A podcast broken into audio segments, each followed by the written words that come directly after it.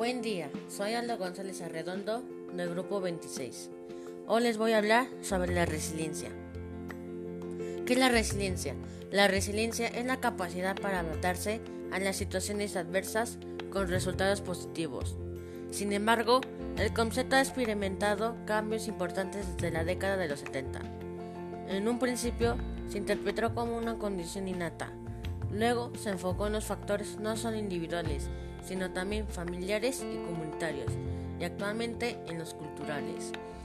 Los investigadores del siglo XXI entienden la resiliencia como un proceso comunitario y cultural, que responde a tres modelos que le explican. Asimismo, la resiliencia es la capacidad de tener éxito de modo aceptable para la sociedad, a pesar de un estrés o de una adversidad que implica normalmente un grave riesgo de resultados negativos. ¿En qué momento de mi vida he sido resiliente? Me he vuelto resiliente con el fallecimiento de mi abuela, ya que por el encierro no me he percatado de que no está.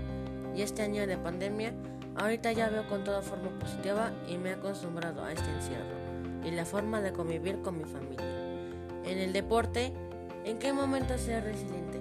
Un concepto cada vez más utilizado en el ámbito del deporte se refiere a la capacidad de afrontar, resistir y superar la adversidad con más recursos y mejores resultados que la mayoría de las personas. Gracias.